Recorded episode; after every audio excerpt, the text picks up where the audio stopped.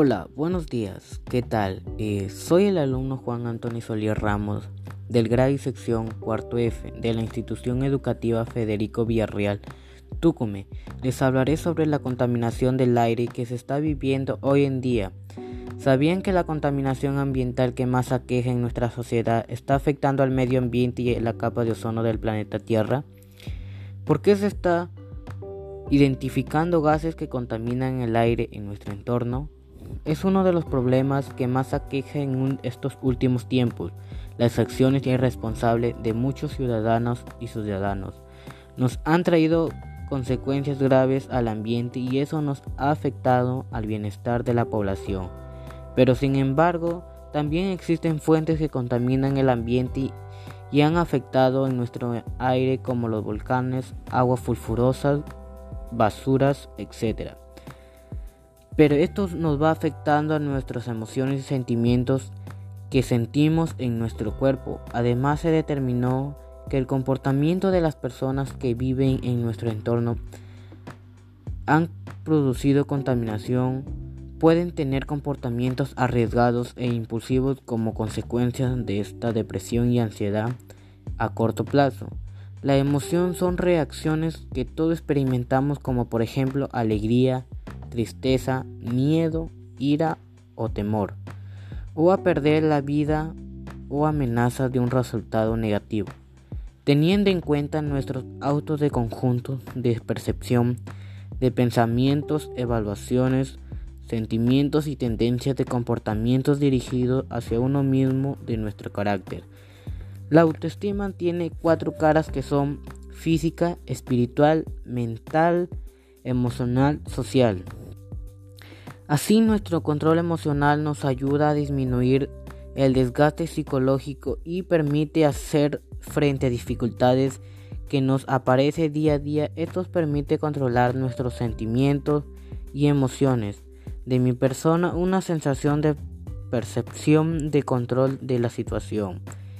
La contaminación del aire que se ha incrementado en estos últimos años debido a esta actividad económica, como por ejemplo el Ministro de Ambiente Minam declaró emergencia ambiental en unas áreas de 834 de localidades en Ventanilla y Mi Perú, que se tomó medidas a altas concentraciones de plomo en ecosistema y en sangre de la población de la parte del Callao.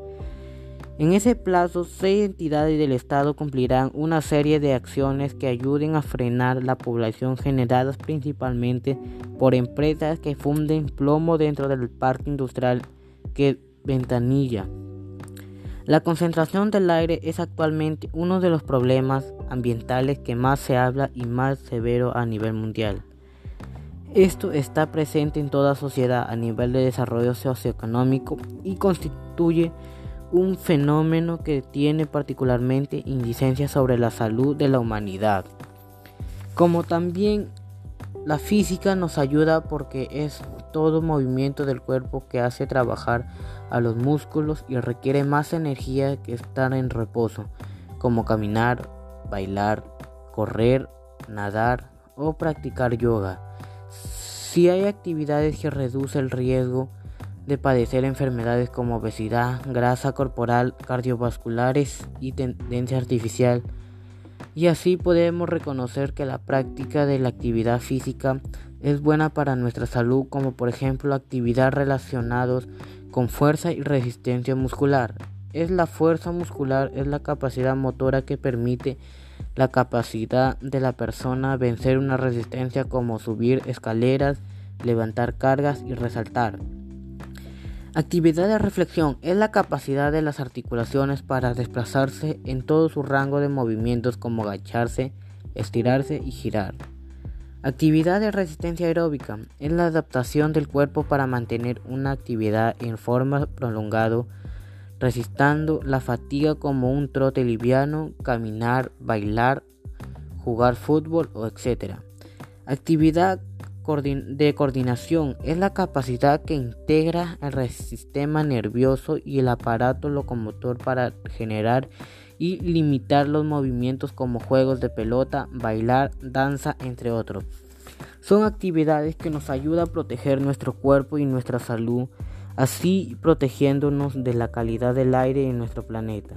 También tenemos otro tip como la práctica de una danza que a través de elementos de nuestro cuerpo que ha generado acción y energía, espacio y tiempo en nuestro sentido del humor.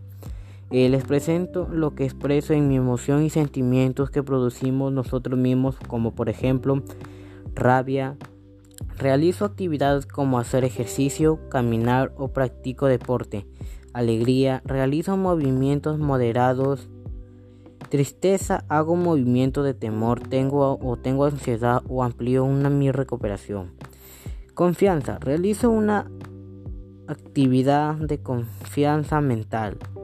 Amigos, si nosotros queremos cuidar nuestro ambiente, tenemos que realizar acciones y ver las causas y consecuencias de contaminación que podríamos producir ante esta actividad que realizaremos como nuestro papá Dios que nos creó el mundo de la tierra y nos creó a nosotros y nos dejó un ambiente sano y puro y Él nos sugiere producirlo en nuestro corazón que esté puro y sano.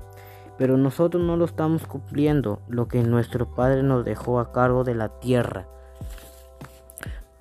También tenemos proponer acciones que nos brindará el apoyo y el cuidado del planeta como por ejemplo no botar basura en las calles, ríos o lagos, no quemar residuos de basura, reciclar algunos objetos que podrían valer, no usar usos químicos que contaminan el aire. Esas son acciones que nos brindará apoyo para el medio ambiente, son acciones que les dejo y les digo para cuidar el medio ambiente y tener un planeta limpio y sano.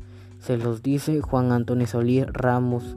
Y muchas gracias por darme el apoyo y, y al verme escuchado.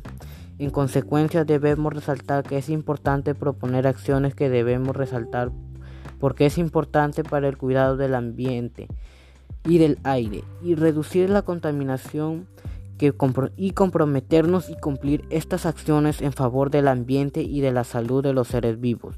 Recuerden que la tierra es un regalo de Dios y nosotros debemos cuidarlo. Muchas gracias.